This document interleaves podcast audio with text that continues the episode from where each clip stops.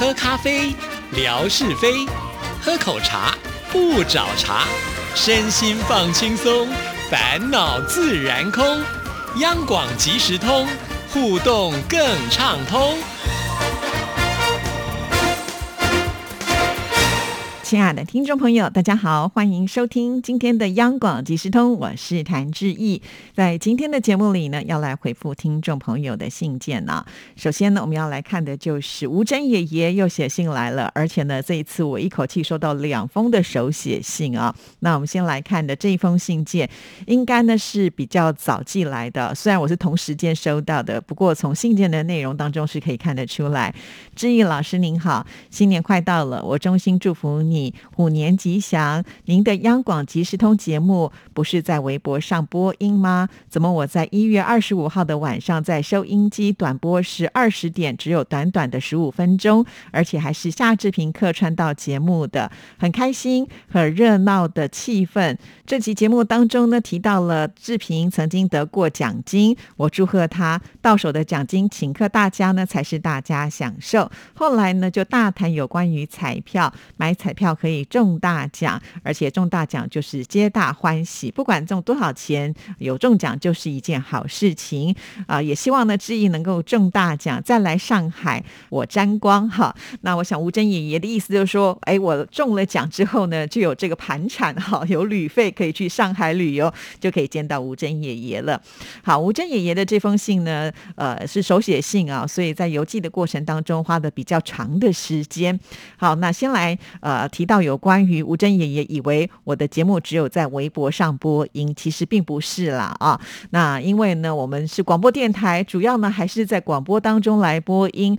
只不过呢，就是因为有些听众朋友觉得呃，在这个呃短播的时间，因为我们节目首播是零点的四十五分呢，这个时间呢，很多的听众朋友早就已经上床睡觉了，就没有那么方便的来收听。那播完之后呢，其实就会放在我们电台的官网上呢，呃，就是你可以随点随听啊。但是也有些听众朋友反映呢，是进不了我们电台的网站。那为了让听众朋友收听顺利跟方便，所以我另外花了时间把我们的节目呢做成了视频节目档。哈，以前呢我只有放 M P 三档，是放在呢就是只听央广即时通不留言的群组聊天室里啊。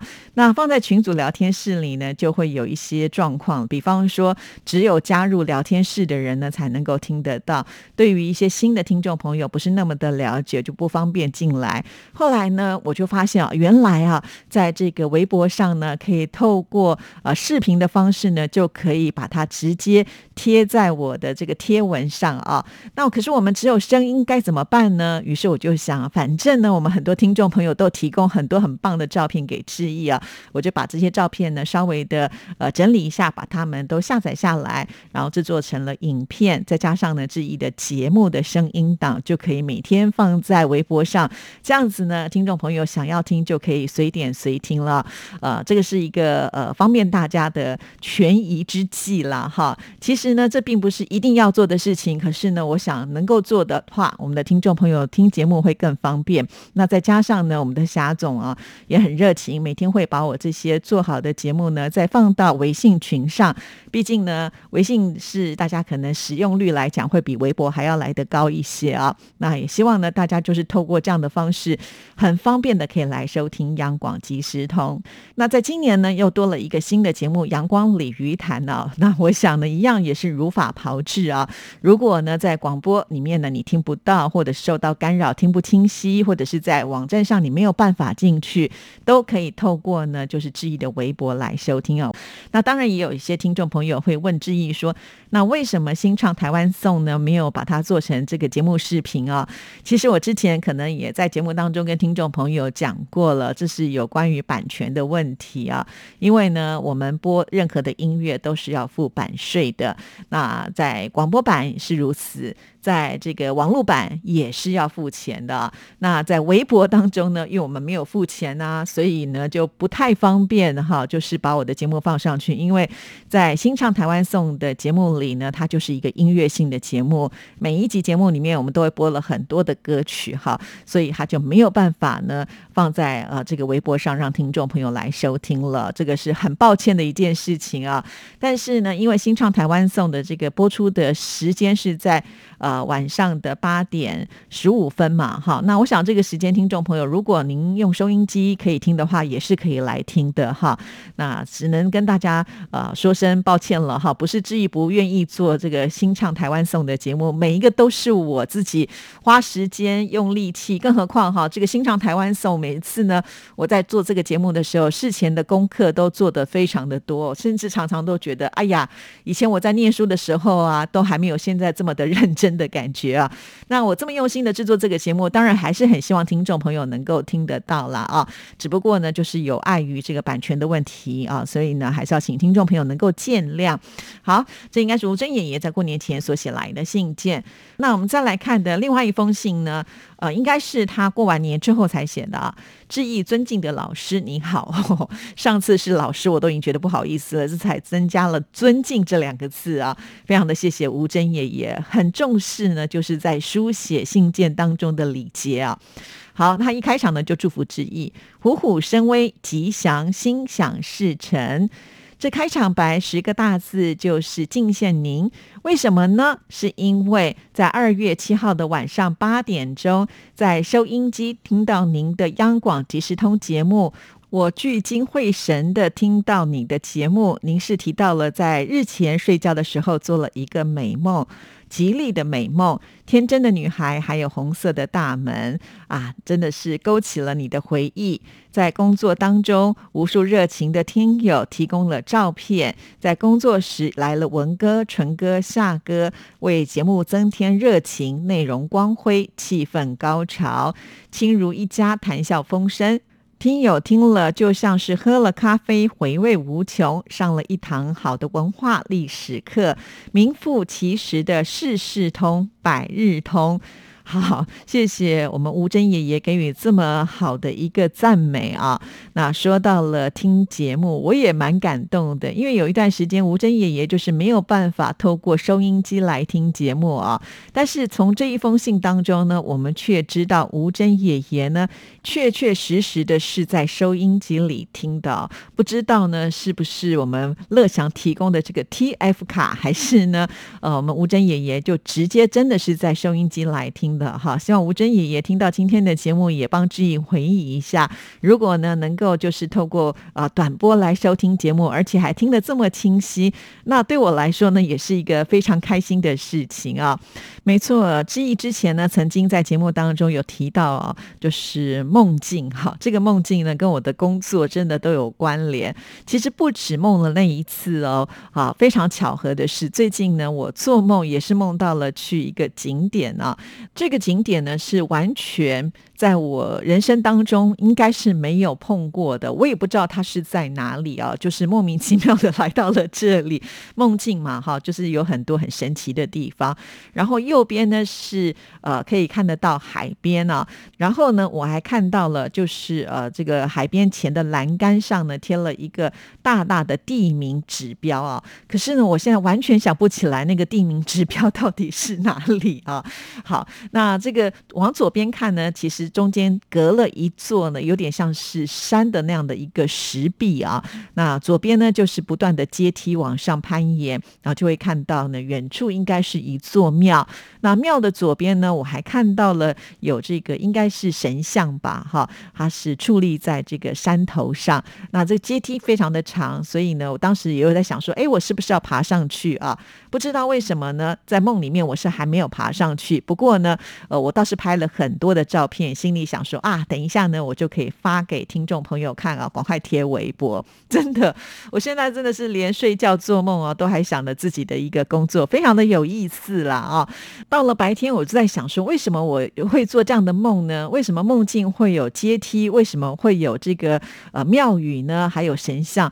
我就在想啊，是不是这几天呢，我收到了越南呢，也就是呢朱海荣所寄来的照片？因为呢，他特别在这个过完元宵节之后呢，跟志毅说他要去逛这个庙宇啊，会拍很多的照片给我。果然呢，一约啊，他传了好多好多的照片给志毅。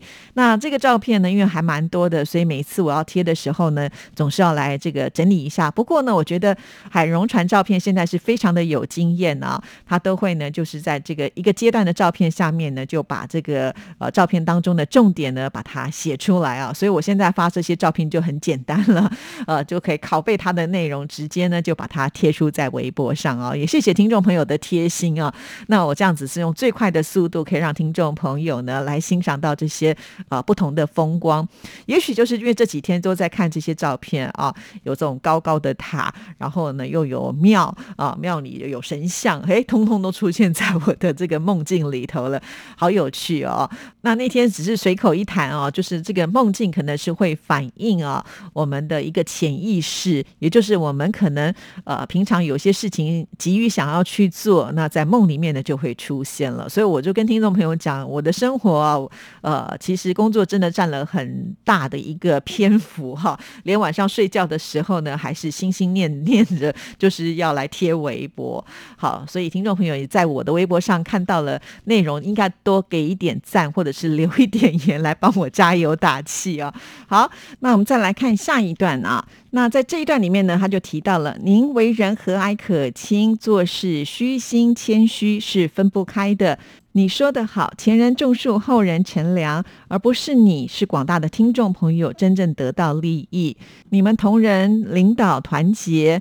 之意还说有贵人相助，我在十几年前就认识了亚洲之声吴瑞文、谢德沙了，他们资格非常的深的两位媒体啊，我知道呃我们的吴珍爷爷呃他要说的内容是什么了，我可能在节目里面有提到啦。其实央广即时通呢，在现在有这么多的听众朋友支持，尤其呢是在微博跟我互动很多的听众朋友呢，他们都是资深的听众朋友啊，也就是在亚洲之声那个年代。呢就已经开始收听节目了，直到现在呢，呃，也延续这样子的一个情谊来支持致意啊，呃，这个感觉呢，就真的是不离不弃来形容哈，所以我非常的感谢，就是我们的四大天王啊，当年呢，他们奠定了非常好的一个根基，所以呢，我就觉得我是在乘凉啊。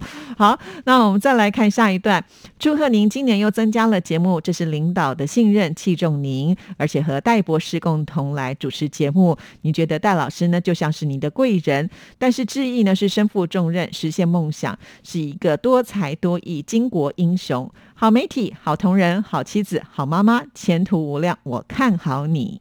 哎呀，念到这里呢，我自己个人都觉得非常的不好意思，要脸红了。吴珍爷爷是这个美意了，事实上呢，自己怎么可能像您说的这么的好，还巾帼英雄？这个不敢当了哈。但是呢，我是。呃，很看重我自己的工作，在做这份工作的时候，我投入的就很深。我希望能够做到好，做到大家喜欢啊，这是事实了哈。那至于其他的部分呢，真的都不敢当啊。也谢谢呃吴珍爷爷的美言啦哈。那我也希望呢，朝呃您给我的这样子的一个目标呢去努力当中。